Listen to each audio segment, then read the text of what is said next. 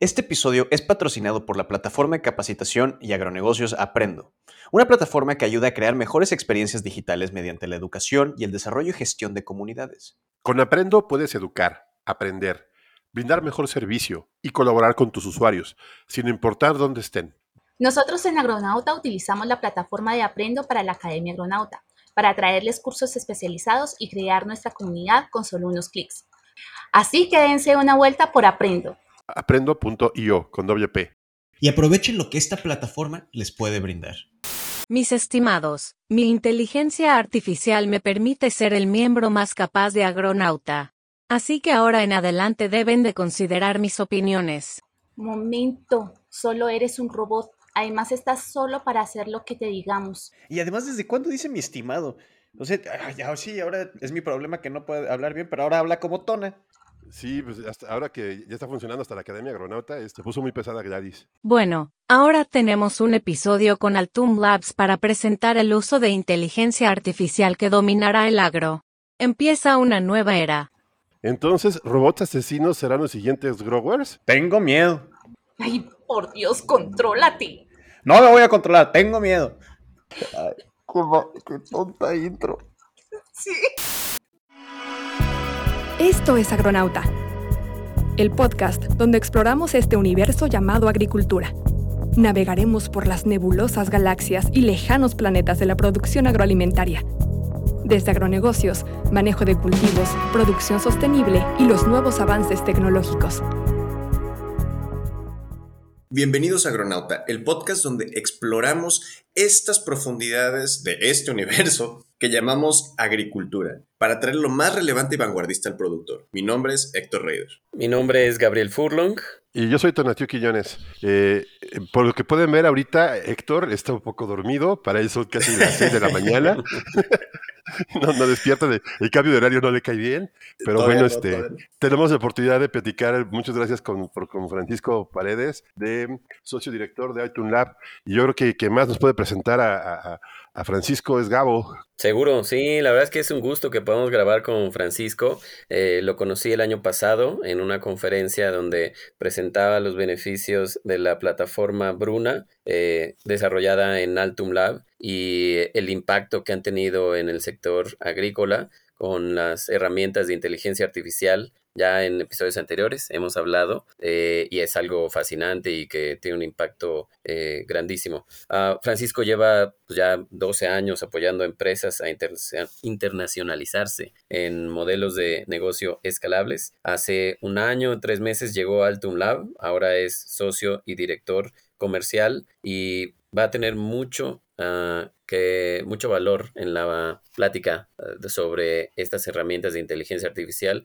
que los eh, escuchas de Agronauta pues han estado interesados, ¿no? Y, y nos han seguido. Pero más importante es Runner. sí, definitivamente. Yo creo que si la, razón por la que lo entrevistamos es principalmente porque nos dijo que le gusta correr, entonces... Sí, no, de verdad, es que cuando uno hace clic con a personas con intereses comunes, pues ahí es con donde como surge más confianza y allá en Sonora, en Hermosillo, eh, pertenezco a un club de corredores en Trizón, entonces de la conferencia así de, ¿cómo ves? Vamos a correr al otro día, porque pues él en su currículum lo más impresionante son los uh, trails que ha hecho de larga distancia. Podemos empezar por ese tema.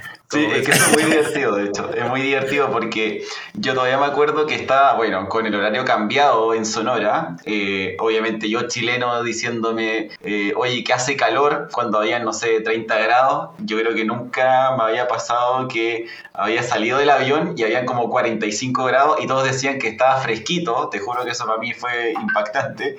Eh, pero lo segundo importante de Sonora, bueno, aparte de su buena comida y, sus buenos lugares, fue que, bueno, ahí Gabriel en algún momento me dice, oye, podríamos salir a correr al día siguiente. Eh, él tiene un club de running y podríamos salir a trotar un ratito y así aprovechar de conocer. Y yo súper entusiasmado le dije que sí, al tiro pero no, nunca me imaginé que iba ese salir a correr y hacer a las 4 de la mañana, porque era casi como que me estaba preparando para acostarme y de repente tenía que ponerme la zapatilla para acompañarlo a correr. Pero bueno, efectivamente salí, estaba casi de noche y efectivamente era una temperatura agradable porque me imagino que correr a las 12 del día eh, o me derrito yo con las zapatillas y todo ahí en el cemento o, y termino con un shock de calor seguramente o no, simplemente no se puede correr. Entonces me imagino que por eso lo hacen así. Eso más o menos es la historia de, del primer día o la primera vez que salí a correr ahí en Sonora. Yo como no soy, no soy runner, pues no, no sé de qué hablan, ¿no es cierto? pero, pero en fin, este, pues muchas gracias Francisco por estar con nosotros aquí en, en Agronauta.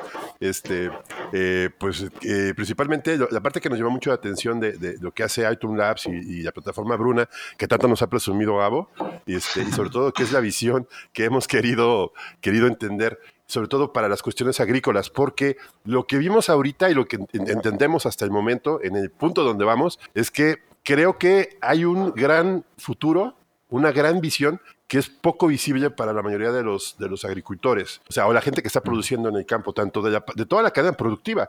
Hablamos desde los productores de, de, a pie, así pequeños, hasta los productores grandes, porque resulta que las herramientas de, de inteligencia artificial, según lo que el, el equipo agronauta vemos, eh, en base a nuestro líder tecnológico que es Gabo en este tema, este, vemos que hay un futuro bien interesante en aprender a usar de inteligencia artificial a favor del productor. Pero este camino, como es una tecnología que realmente no es tan nueva, bueno, es, es, nueva, pero no es tan fácil de entender, nos cuesta trabajo llegar, decirle al productor, me tienes que ocupar inteligencia artificial. Bueno, sí, me interesa, claro. pero ¿cómo le hago?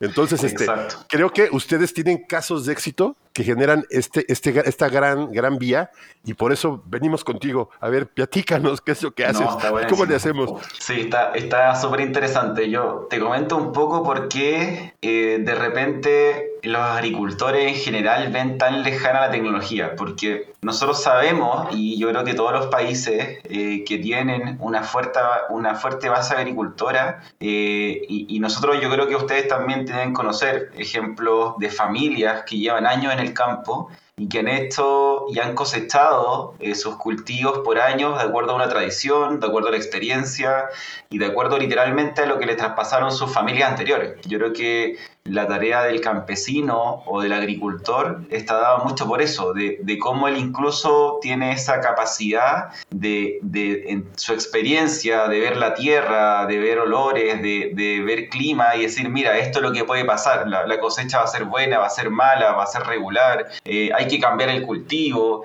Y ahí donde nosotros podemos entrar. Nosotros sabemos que hay un conocimiento que tienen estas personas que están en el campo, eh, que un conocimiento de alguna forma lo tienen dentro de su cabeza, no lo tienen efectivamente en una computadora, ni en un documento, ni en una planilla en Excel.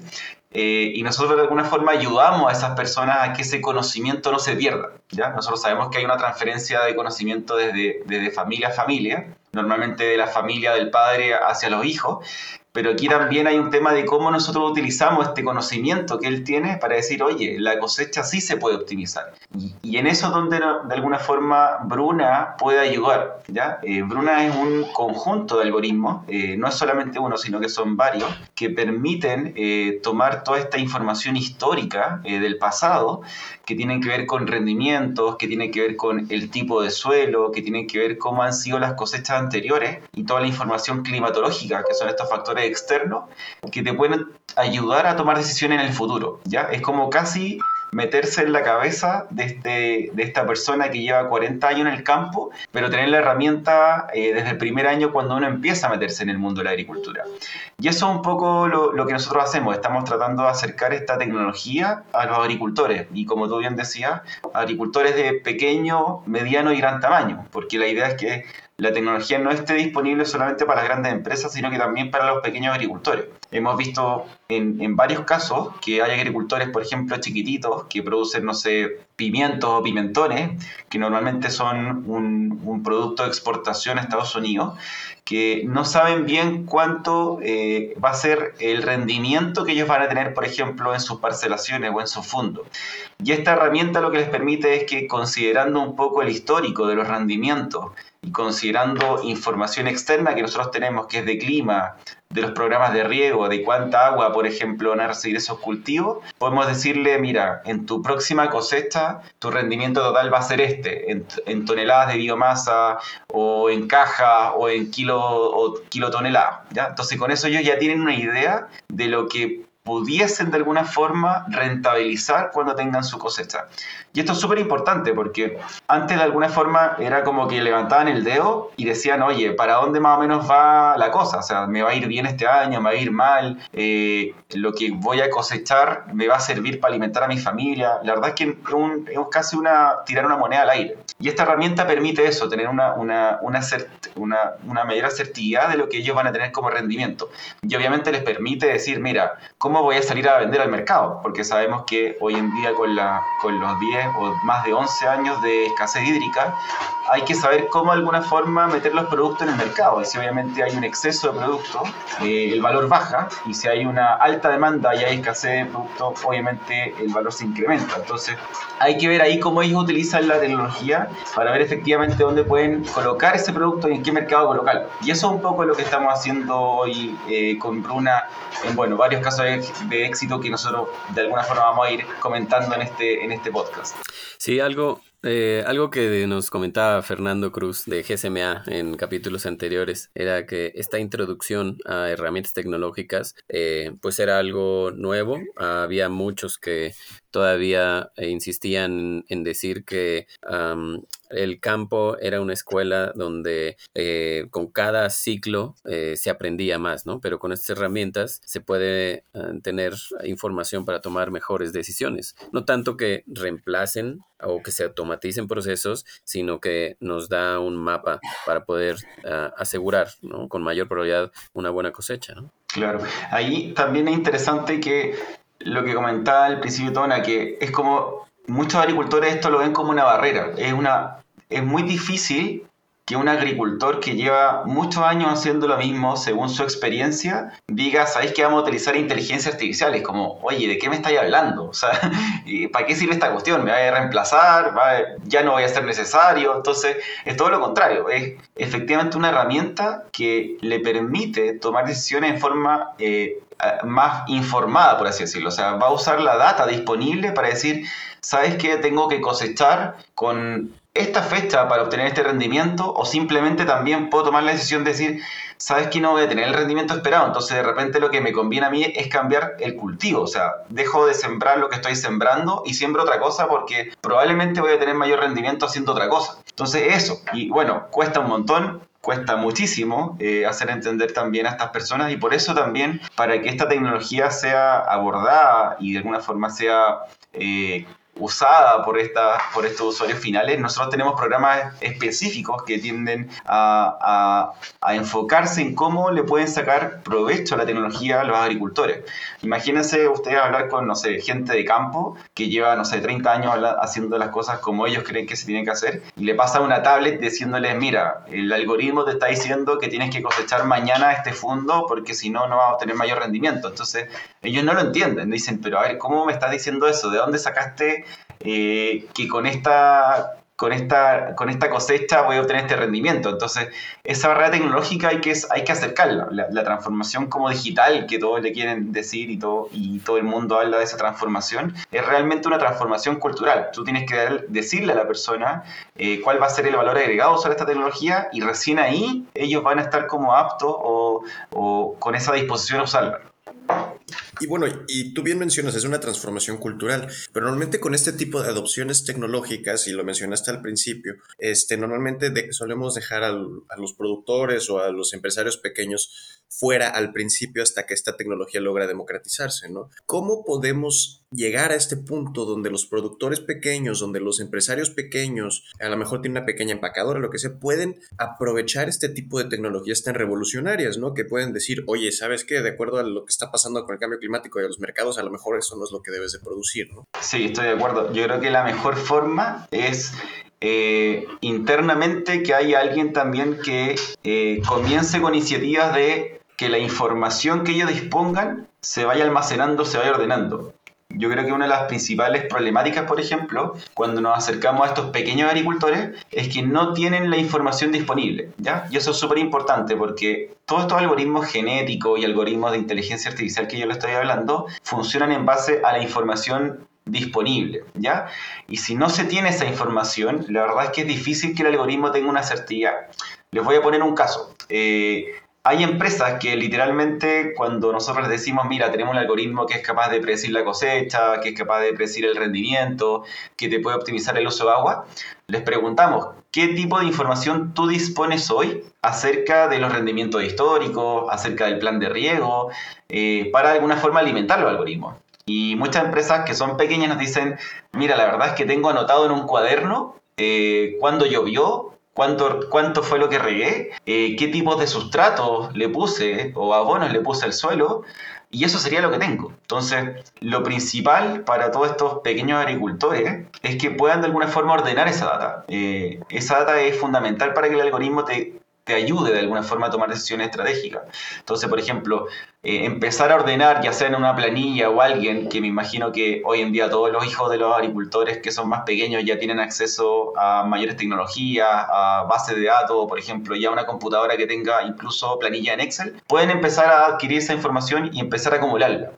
Y, lo bueno es que tampoco necesitamos un histórico muy grande, o sea, yo creo que hasta con tres meses nosotros hemos sido capaces de, de alguna forma de alimentar estos algoritmos. Entonces tampoco es que necesitemos años de información, sino que con tres meses ya se puede levantar un caso y se puede ayudar un poco a predecir y optimizar la cosecha. E-, ese es un tema bien interesante, Francisco, que estás planteando, y creo que vamos a girar un poco la plática hacia qué lado la transformación digital. Y por lo que me estás platicando y lo que estoy escuchando, se me hace bien interesante el tema de el primer paso para poder obtener los beneficios de la tecnología. Nosotros lo vemos con los sensores, que es a lo que nos dedicamos, y al tema de los procesos, pero pues por ejemplo tú estás viendo mucho más allá, estás viendo desde las compras, producciones, eh, insumos, que es lo que hemos venido platicando, que muchas veces los productores lo tienen. Entonces que para que podamos acceder a las nuevas tecnologías, el primer paso que debe ser el agricultor es la transformación digital. Y eso es, pues obviamente si lo tienes en un cajón, pues ahí está muy bien, ¿no? O sea, como dicen, eh, pásalo del archivo muerto, pásalo del archivo vivo, ¿no?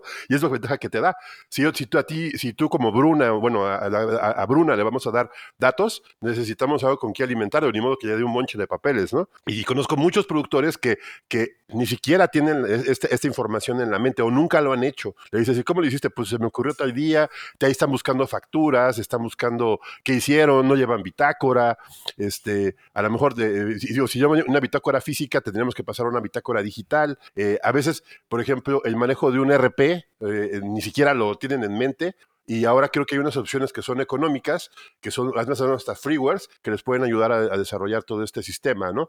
Eh, y ahí es donde empieza el primer punto. O sea que el primer paso para poder obtener resultados tangibles hacia futuro sería empezar con la transformación digital de una empresa de agrícola, por pequeña que sea. Sí, claro. O sea, de hecho, hoy en día, los primeros pasos, por ejemplo, que hemos visto en los agricultores que son más tradicionales, por así decirlo, es que ellos literalmente, como tú comentabas, tienen como esta información escrita en papel. Y hoy en día incluso tenemos partners eh, actuales que son desarrolladores de software que mediante OCR, que es como el Optical Character Recognition, que es de alguna forma un reconocimiento de caracteres, son capaces de traspasar este documento del papel, o idealmente que esté lo mejor escrito posible, hacia, eh, hacia un documento en una planilla, una base de datos. Entonces, eso es casi el punto de inicio. O sea, ¿cómo empezamos? Tenemos que empezar adquiriendo esta información. Y bueno, cuando tenemos ya clientes que ya tienen cierto tipo de sensores, bueno, hay un montón de sensores que hoy en día nos sirven para de alguna forma alimentar el algoritmo, desde sensores de humedad, de los que se colocan enterrados en el suelo, hasta sensores climatológicos por área, por hectárea,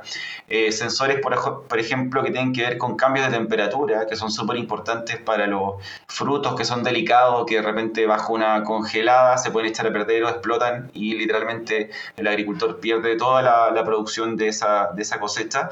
Eh, todos estos sensores de alguna forma nosotros los usamos y los alimentamos. Eh, alimentamos el algoritmo con eso.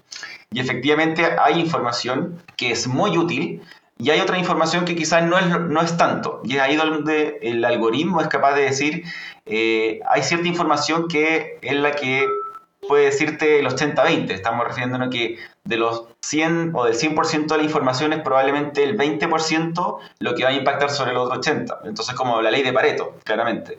Y efectivamente ahí donde hay que decir, mira, yo sé que la información clave o que las variables clave que impactan efectivamente en el rendimiento o en la calidad de la cosecha o lo que sea, son este tipo de información. Entonces ahí es donde nosotros también orientamos al agricultor. Oye, ¿sabes qué? Necesitamos que tú vayas incluyendo en tu bitácora eh, los tipos de fertilizante y cuánto tipo fertilizante y dónde lo estás aplicando, porque esto nos dimos cuenta que el algoritmo lo arroja como un insight que es vital para poder predecir con mayor asertividad. Y ahí es donde nosotros vamos también dando una asesoría. Tampoco la idea es dar una plataforma y dejarlo así como ya, aquí está la información, aquí está la plataforma, que les vaya súper bien, sino que tiene que haber una asesoría porque hay un conocimiento que ellos tampoco no lo ven. O sea, eh, nos hemos topado con algunos agricultores, eh, grandes agricultores, que de repente eh, usan un fertilizante de una marca que tiene ciertas propiedades que puede costar, no sé, 200 y cuando hemos colocado esto en comparativa con un fertilizante de similares características de otra marca que puede costar 100 y que tienen el mismo impacto,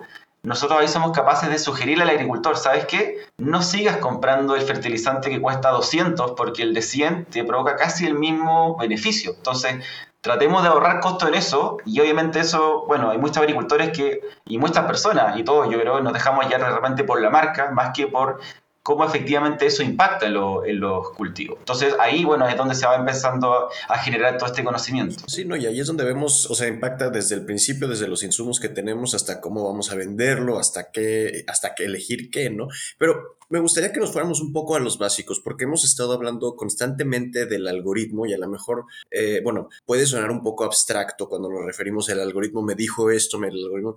¿A, qué te refieres cuando, está, cuando hablas del el algoritmo? Claro, el algoritmo en realidad es una fórmula matemática o un conjunto de fórmulas matemáticas que yo de alguna forma voy eh, dándole instrucciones de funciones objetivos. Imaginemos que eh, tenemos una fórmula matemática, que es lo mismo que cuando te decían en alguna vez en el colegio despeja X o despeja Y. Eso, sería, por así decirlo, la función objetivo. Y, por ejemplo, yo lo que digo en la fórmula matemática es, dime cómo aumentar el rendimiento disminuyendo la función de uso de agua. Entonces, ese conjunto de fórmulas matemáticas se transforma en un algoritmo, porque después yo tengo que incluirle variables exógenas. Por ejemplo, yo sé que el rendimiento mayor del cultivo, considerando la disminución de agua, va a ser así, pero tengo que considerar restricciones de planta, restricciones de cosecha, climatología, eh, no sé, me imagino términos, términos de mantención del suelo, tipo de suelo, eh, escasez hídrica, bueno, puede haber un montón de de variables que afectan un poco esa fórmula matemática. Y ahí cuando yo hablo como de algoritmo, es como este conjunto de fórmulas matemáticas que van a apilar una sobre otra y que te permiten decirle, mira, yo quiero optimizar esta función, pero quiero saber al mismo tiempo cuál va a ser el rendimiento considerando esta función. Y es ahí donde se va construyendo este, este, Bruna, por así decirlo, que es un conjunto de algoritmos. Estos algoritmos, por así decirlo, si tuviéramos que verlo en un libro, serían, no sé, 25.000 páginas. Eh, es, el nivel de, de ecuaciones matemáticas que tiene esto para poder predecir considerando estas variables. Entonces a eso me refiero principalmente con estos algoritmos. Sí, es que se, considera como la caja negra, ¿no? Para, bueno, al menos para nosotros, para la, gente que ya estamos, para los agricultores, la caja negra es el algoritmo.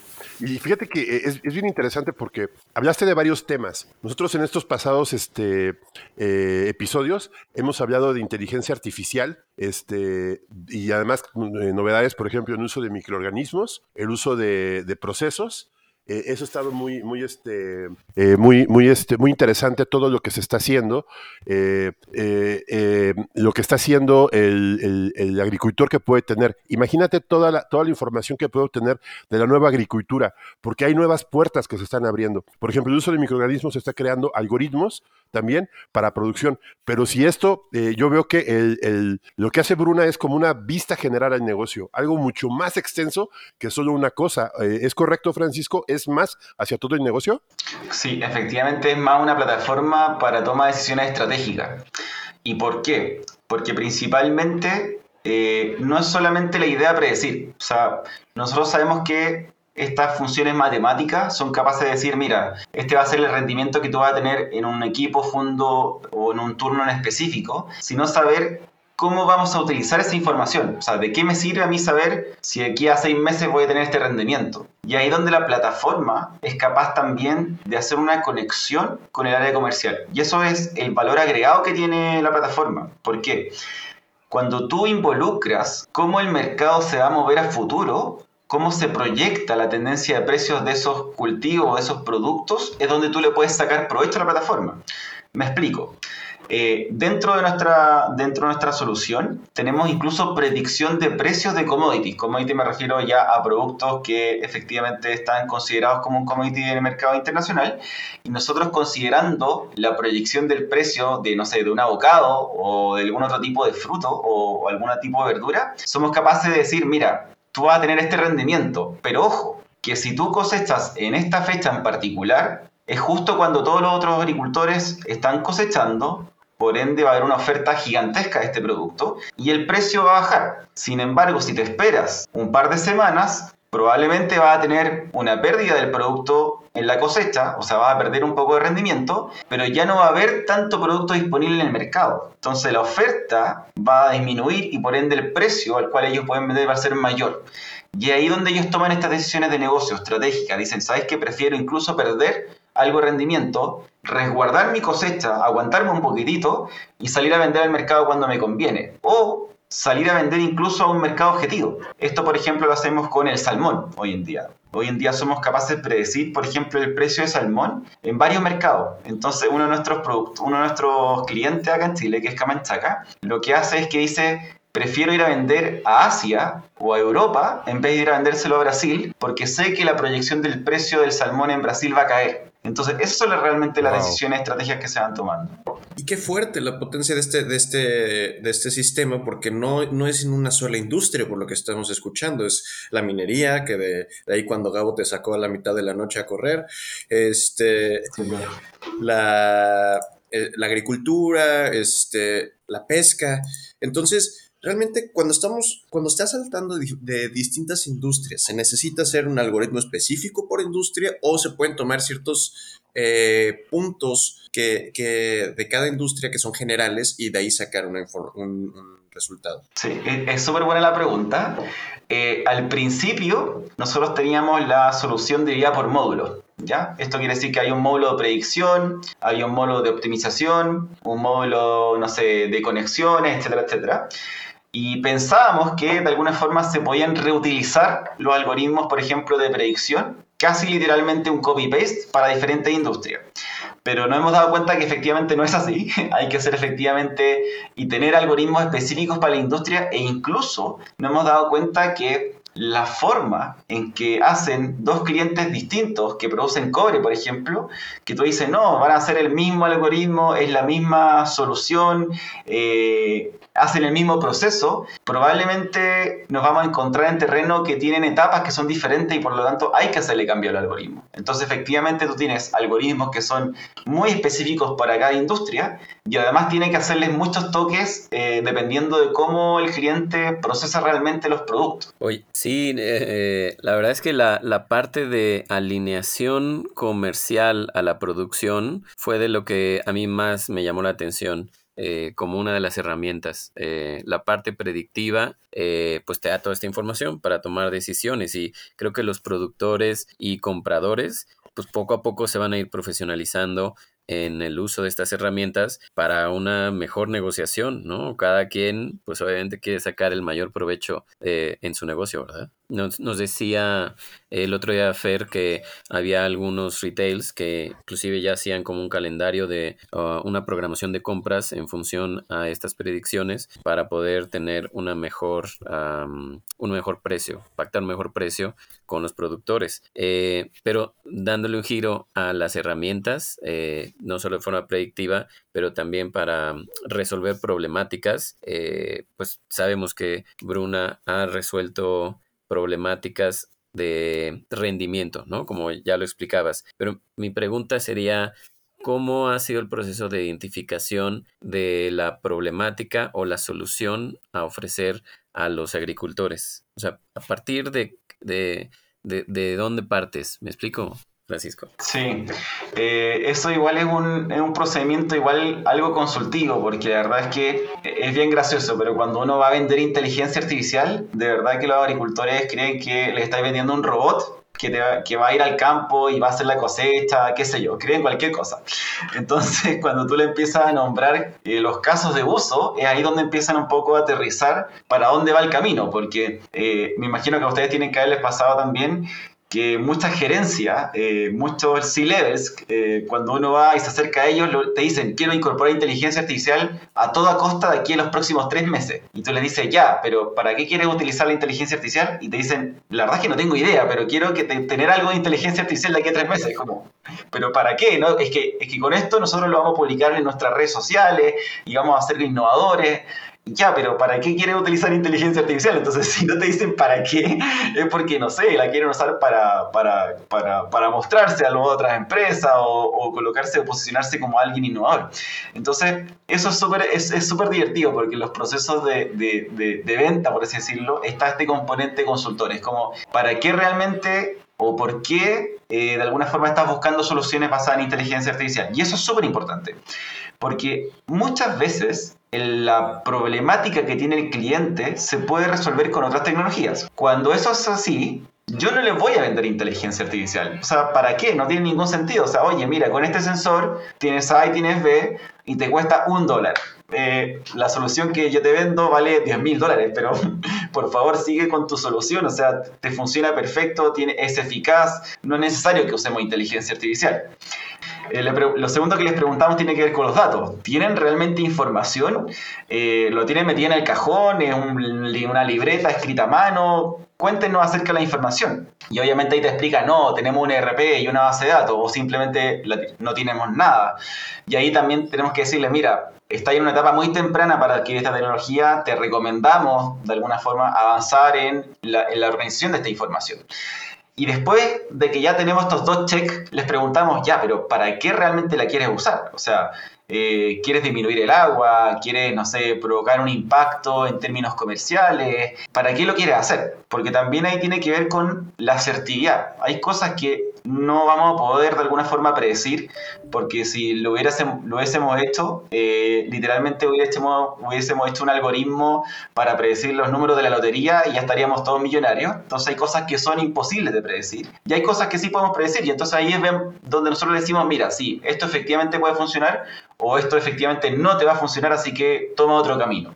Sí, Fíjate que aquí me, se me salió algo así, pero, pero fuertísimo de la, de la, cabeza. Pero me llama mucho la atención, fíjate, imagínate qué va a pasar en el futuro con los próximos agricultores. Porque obviamente eh, vienen temas de movimiento de dinero, de, financiamiento y todo esto. Imagínate que tú en el futuro, como está pasando ahorita con los créditos bancarios, tú llegas a pedir un crédito bancario y te ven, y te ven, y te estudian tu, tu análisis financiero, ven tus finanzas anteriores, ven tus estudios de mercado, te ven la cara, inclusive en Estados Unidos ya hay hasta algoritmos para verte y hacer reconocimiento facial para ver si eres posiblemente para tenerlo. Pero aquí a lo que le van a ver al productor van a ver su producción.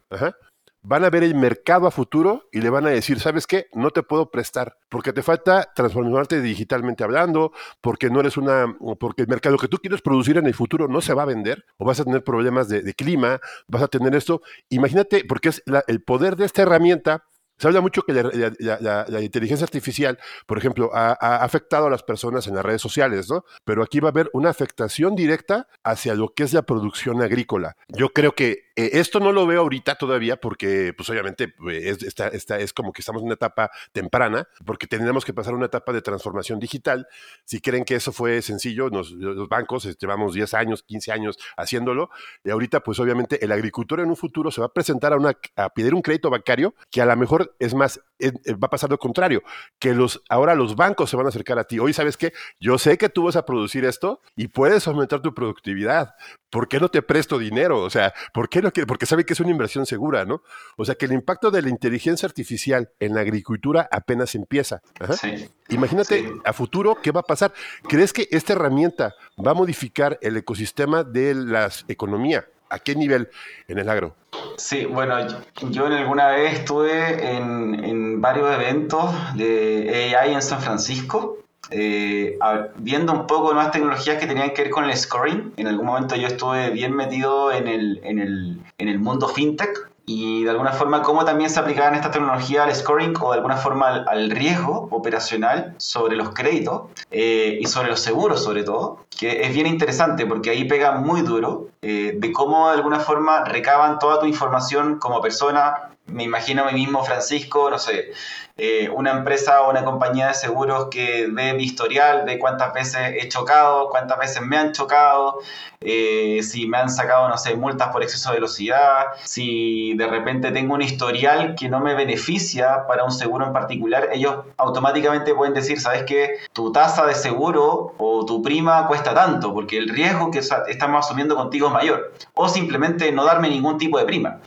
Y efectivamente yo creo que es una herramienta que se puede utilizar en el mundo agro. Yo creo que eh, en las empresas grandes, agricultoras, no es necesario porque efectivamente saben muy bien a través de los estados de resultados, los estados financieros, cuál es la salud eh, que ellos tienen, pero para los pequeños agricultores creo que sí se podría hacer un modelo para decir, mira, el agricultor A la verdad es que si bien no está bancarizado ni tiene cuenta corriente y literalmente guarda la plata de la, de la producción y de la venta de sus productos bajo el colchón, como se llama, tiene una gran capacidad de pago, le va muy bien y tiene rendimientos proyectados enormes, entonces por ende se podría tomar una decisión de darle un crédito. ¿ya? Entonces yo creo que esas cosas son bien importantes para el mundo financiero porque abre una puerta, abre una ventana decir, oye, de repente tenemos a clientes, bueno, el mundo financiero lo que busca es tener más clientes y hacerles, prestarles dinero y muchas veces me imagino que a estos pequeños agricultores, por no estar bancarizados, no se les dan estos créditos. Entonces, si existe alguna herramienta que sea capaz de decir, mira, el agricultor ABCD tienen estos rendimientos proyectados y sé que efectivamente me van a volver la plata, porque eso es lo que le interesa a las bancas,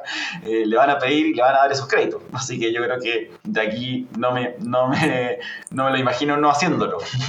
Y hay, hay un tema que, que, que me gustaría preguntarte, que es una que es una de las preocupaciones que ha habido respecto a la utilización de del machine learning y de los algoritmos en la, en la agricultura, sobre todo en la agricultura, la he leído, que es este tema sobre, imaginemos este futuro donde ya todos tenemos, es un futuro muy ideal, donde ya tenemos este acceso a la, a la tecnología, hasta los productores pequeños, es de día a día, ¿no? Una de las preocupaciones que he escuchado que existen es qué pasa cuando todos tienen el machine learning y les dice, el mercado y el clima me dice que todos tienen que crecer ahorita pimiento. Entonces, como es predictivo y no ha llegado al momento del mercado, no va a haber, eh, eh, o sea, eso es, posible que se llene el mercado de esto y se caiga el precio o que se pierda también la diversidad de productos que hacemos porque todo el machine learning, el algoritmo, el, perdón, el algoritmo me está diciendo que es momento de crecer pimiento, este, y entonces todos crecen pimiento, pero la misma variedad de pimiento porque es la que más se vende. O sea, ¿qué, qué, piensas tú de ah. estas preocupaciones? ¿Qué tan reales son? Está, está buenísima la pregunta. Creo que es la primera vez que escucho una pregunta tan, tan elaborada y tan inteligente, pero hay una respuesta, hay una respuesta a eso y se proyecta como un caos. ¿ya? Yo te voy a explicar un poco, la, hay una teoría detrás de esto que tiene que ver cuando cuando uno toma decisiones en base a la información que son de alguna forma información transversalmente conocida, por decirlo, o disponible. ¿Ya?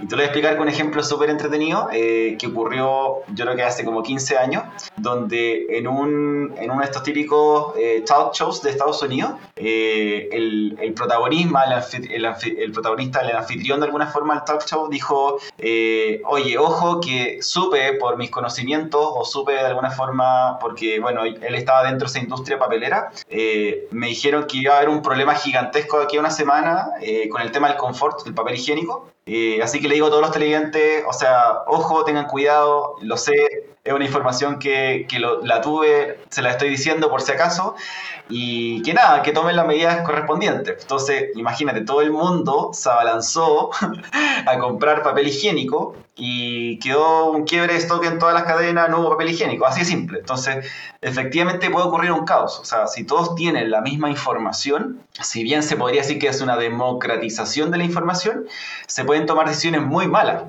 Entonces, en el caso de que, todos tuviéramos tuviéramos disponible la herramienta, que lo dudo, eh, pero si imaginando que todos tienen disponible la misma información para una toma de decisiones como inteligente, se puede dar que en un momento digan, por ejemplo, todos los agricultores de aguacate digan, no, ¿sabes qué? El algoritmo me está diciendo que mantenga la cosecha y todos guardan su cosecha y después se pasa el tiempo y nadie coloca su oferta disponible al mercado y la retrasan todos, se da cuenta que o el que tome la primera decisión de salir al mercado va a ser el que va a tener el mayor market share, o efectivamente todos van a tener una pérdida. Es así de simple. Entonces hay un caos ahí cuando, cuando se toman decisiones de ese tipo. Pero es muy interesante esa línea de conversión porque es algo que no hemos visto. O sea, ¿qué es lo que puede pasar? No lo sabemos. Esperemos que no pase. Wow. está, muy loco la idea de un futuro dominado por la inteligencia artificial y, que se convierta en un caos, porque el caos de las máquinas va a ser peor. Creo que ahí el, arte va a ser aprender a, manejar en qué momento hacerle caso ¿no? A, nuestras herramientas y en qué momento. No, ahorita todavía las seguimos aprendiendo a utilizar, estamos viendo sus. Sí, ¿no? sí y, creo que, y creo que es un problema de la inteligencia artificial que aprende en base a hechos, no en base a, no, en base a, bueno, aprende a hechos, pero modela el futuro. Si la base de datos de, los, de lo que está pasando no existe, que en este caso lo estás diciendo, imaginamos un futuro incierto, ¿no? Claro. Y que lo, es que ahí, igual, ¿no? Ahí lo que comentaba Héctor es, lo que nosotros hacemos de alguna forma y, tratamos de, de que, que, el cliente se, se, se, internalice dentro de esta idea. Eh, uno no puede tomar decisiones o gatillar 100% automatizaciones por esta predicción. ¿ya? Si nosotros, por ejemplo, le decimos, mira, el algoritmo predice esto y te dice que compres al proveedor A en vez del proveedor B, o que indique una orden a la gente que está haciendo la cosecha que lo haga mañana o pasado, eh, te estás como bypassando completamente la decisión de esa gerencia de planificación o que ejecuta órdenes. Y eso no es buena idea porque se pierde un poco el insight, se pierde, oye, ¿qué es lo que está haciendo la máquina? ¿Qué es lo que me está gatillando en la acción del día a día? Entonces, nosotros siempre sugerimos, en la plataforma decimos, mira, esto es lo que te sugiere, esta es la predicción, pero tú toma la decisión si quieres hacerlo o no. Porque si esto se empieza a automatizar, después el gerente queda como de brazos cruzados y ve que pasan cosas y no entiende por qué pasan esas cosas. Eh, creo que es bueno eh, platicarles de algunos casos de uso, ¿no? De, en estas recomendaciones, eh, en estas sugerencias. Yo les platicaba en episodios anteriores de los productores de caña de azúcar, pero... Sí, claro. Eh, por ejemplo, hoy día estamos trabajando con un cliente en Perú que produce arándanos, berries. Entonces la problemática de ellos tiene que ver con que el berry es una fruta muy, muy susceptible a cambios. ¿ya? Eh, la cantidad de azúcar que tiene el, berry, eh, la climatología, cuando hay una helada, una alza de temperatura, hace que la fruta se eche a perder inmediatamente y también tiene que ver con qué es lo que pasa después del berry. El berry obviamente es un producto que, que, es demandado en mercados internacionales, entonces también hay una logística de terceros. Entonces, no solamente está la problemática del campo, de saber la predicción de los rendimientos, de saber cuándo hay que cosechar ese berry para que efectivamente llegue de la mejor forma al, al destino, sino que también tienes cosas externas a tu capacidad visual, por así decirlo, decir, oye, ¿qué es lo que pasa cuando después de que sacan el berry, lo meten en las cajas, se lo pasan a un, a un, operador logístico externo? Lo tienen que meter a un barco, el barco se lo lleva, eh, está 20 días en el mar y recién llega a destino y el compadre o el cliente abre la caja y dice, oye, me llegó todo podrido o me llegó más o menos bueno y yo te compré algo que era excelente calidad, o sea, te compré calidad premium y me está llegando pura basura. Entonces, hoy en día estamos aplicando incluso inteligencia eh, en ese tipo de cosas, en cómo de alguna forma afecta el timing logístico para que el producto y se prediga de alguna forma la calidad y las características técnicas del producto que se vendió al cliente que pagó por esa calidad de producto. Entonces, por ejemplo, eh, el cliente lo que hace hoy y lo que quiere hacer en futuro es que utiliza toda esta información y que considera incluso eh, por así decirlo, el comportamiento logístico de terceros, me refiero a que cuánto se demora un navío o un barco en ir desde el punto A al punto B, que puede ser desde Perú hacia Brasil o desde Perú hacia Asia Europa, considera el comportamiento estacional, porque, no sé, el clima, las mareas, eh, etcétera, etcétera, dice, lo más probable es que esta fruta llegue en esta calidad. Entonces, ¿qué es lo que hacen ellos anteriormente? Eh, ahí es donde pueden eficientar el proceso diciendo, mira, conviene que este producto que lo vamos a destinar a Asia, sabemos que con la calidad que tenemos hoy en la medición de salida, no conviene ya exportarla a Asia, porque efectivamente le va a llegar puré o mermelada de berries al asiático. Mejor metámoslo en el mercado eh, europeo, porque sabemos que con el timing va a llegar. Y ahí donde de alguna forma, bueno, tenemos un caso que estamos levantando recién, está en piloto, eh, y esperemos que tengamos resultados de aquí a unos meses para saber si funciona la cosa, o sea, uno nunca lo sabe.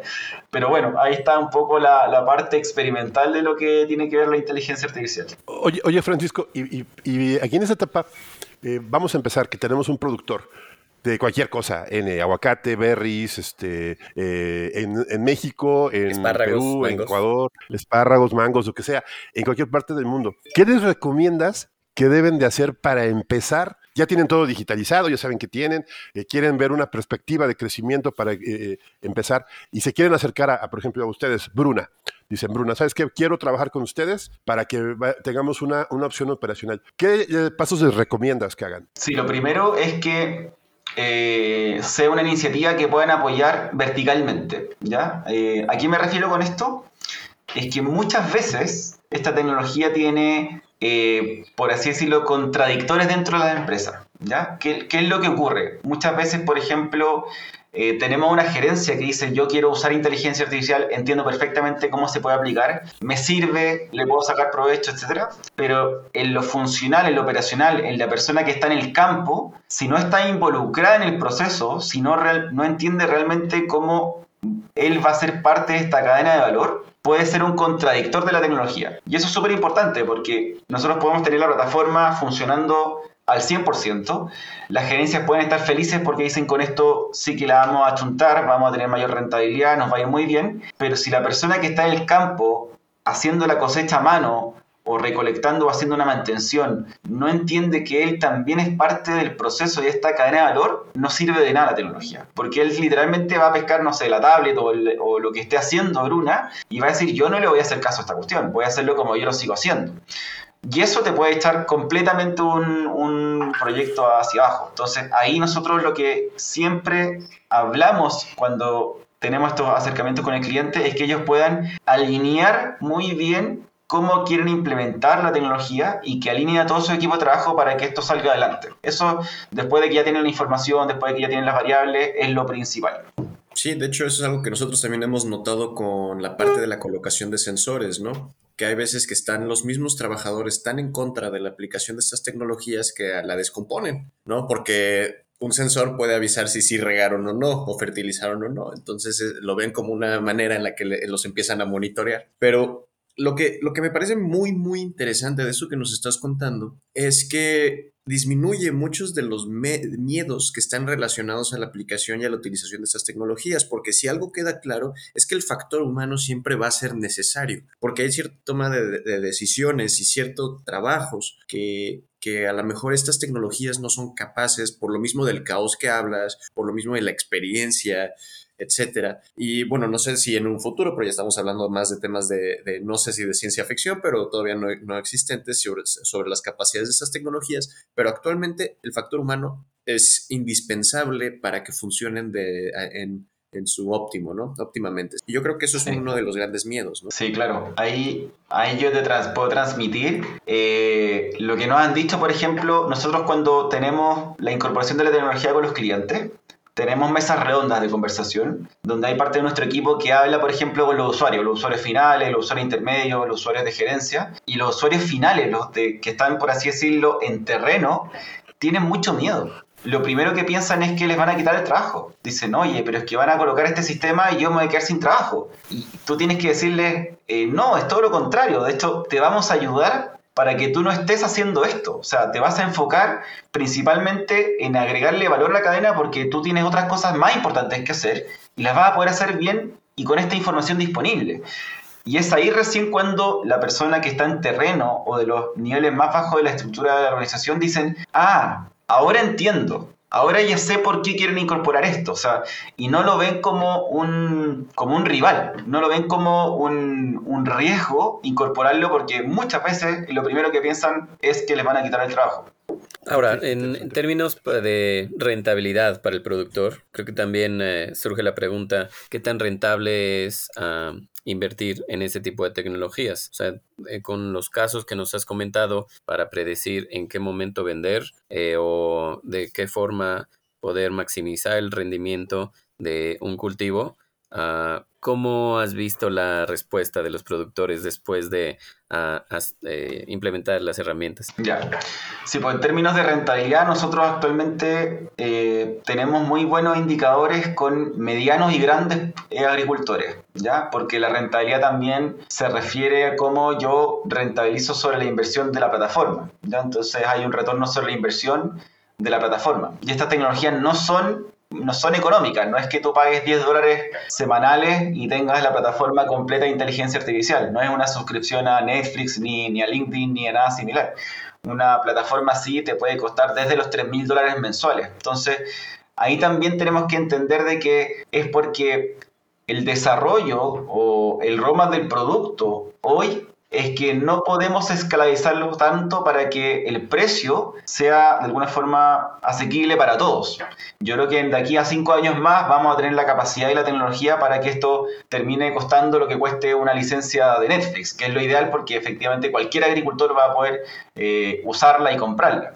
Y en términos de rendimiento, cómo esto realmente impacta, tiene que ver con dos cosas principalmente. Es que muchas veces eh, los agricultores desconocen cuánto efectivamente es el timing ideal, idóneo para cosechar, porque siempre dicen, mira, un cultivo tanto hay que cosecharlo cada cinco meses pero no saben si al término de ese quinto, mes es realmente cuando ellos tienen mayor rendimiento. Y la plataforma les dice, mira, tú tienes que cosechar el mes 4. Imagínense ese ahorro de un mes dentro de esos cinco meses, estamos hablando del 20% de rendimiento en lo que habla del uso de agua, de mantención, de que hay una persona en el campo que está haciendo biometría, que le esté colocando ciertos fertilizantes. Entonces, el 20% se lo está ahorrando automáticamente para esa producción. Pero adicionalmente hay una ganancia, hay, un, hay una oportunidad que se está dejando ver, que es que tú puedes adelantar la próxima cosecha. Entonces, terminaste de cosechar al mes 4, me imagino que hay un periodo de carencia que hay que dejar de alguna forma que el suelo se recupere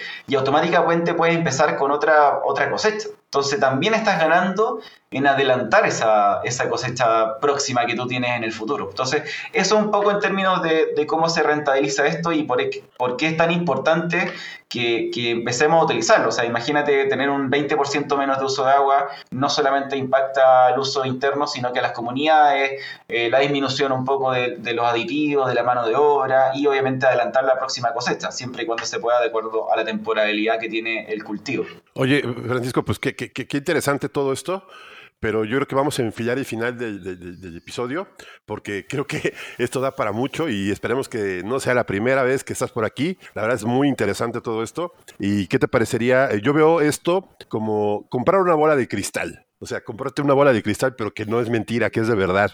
O sea, que te va a permitir ver, sobre todo que te va, eh, es una herramienta que sirve mucho para poder aumentar la productividad. Estamos hablando de que virtualiza eh, los, círculos de calidad, te da más valor sobre ellos, eh, los, genera para que, que aumentes la productividad y sobre todo te da una visión sobre el futuro muy grande. Hablamos una visión grande sobre ¿Cómo verías tú, cómo va a ser tu compañía en unos años, ¿no? en unos meses? Y obviamente es una gran, gran apuesta hacia el éxito de un, de un, de un, proyecto. Sí, es, es, complicado. Y pues yo creo que por ahí va, va el tema, ¿no? De, eh, apostar al éxito usando inteligencia artificial. Ya se oye muy extraño y como dices tú, cuando pensamos en, inteligencia artificial piensan en robots, en, en, brazos mecánicos, pero no, es algo mucho más, mucho más íntimo de una empresa. O tú como ves, es mucho más íntimo. Sí, claro, o sea, al final aquí lo que hacemos es como que estamos colocándonos en la cabeza de ese agricultor que tiene un conocimiento de experiencia en años, que están en su cabeza, que él tiene todas estas variables aquí en el cerebro,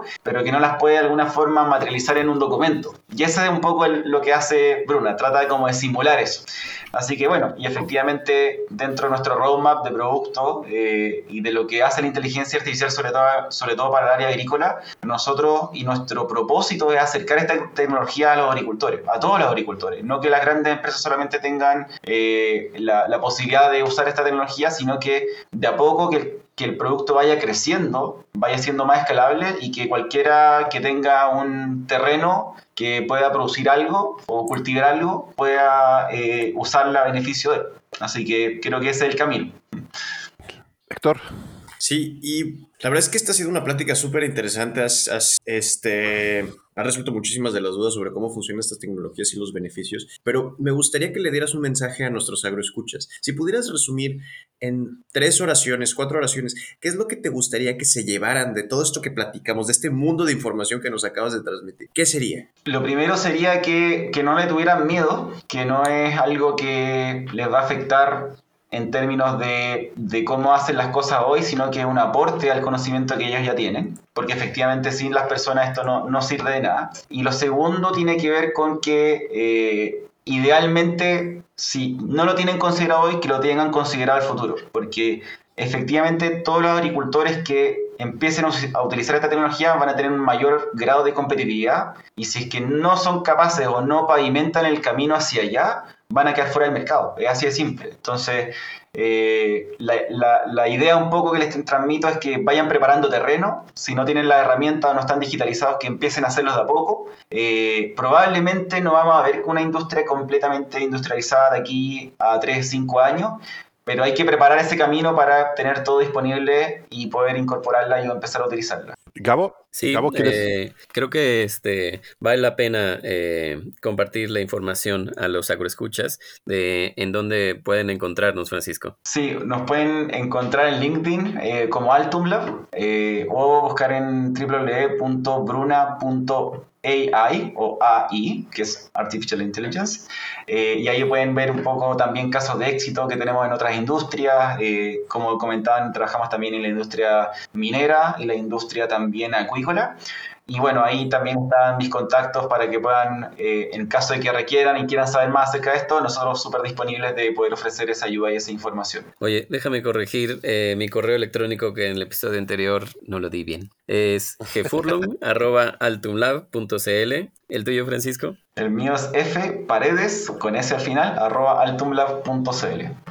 Ok, pues muchas gracias por esta, esta plática. Eh, eh, muchas gracias, Francisco. La verdad fue, fue muy interesante saber inteligencia artificial, transformación digital y todo lo que conlleva para el agricultor del futuro. Y pues no, sé si quieres agregar algo más, Héctor. La verdad es, este, yo ahora sí que lo, lo, lo, lo que me quedaría por agregar, que no es mucho, es que Estoy de acuerdo con que es un futuro que se nos viene encima, que sí tenemos, yo creo que en Aeronauta es algo que hemos estado mencionando desde hace tiempo, que estamos en una revolución, en medio de una revolución donde estamos, las tecnologías nos están dando muchísimas herramientas y es un, ahí es un tema de subirnos al tren, ¿no? Entonces, muchísimas gracias. La verdad es que ha sido una plática súper enriquecedora, ha sido muy buena entrevista, un gran invitado, muchísimas gracias por estar aquí con nosotros. No, muchas gracias a usted, le agradezco la invitación y bueno, yo disponible desde acá por si tienen alguna otra consulta, feliz de colaborar y poder, eh, en caso que requieran mayor información. Así que totalmente disponible para usted y para todos los que están escuchando. Gracias.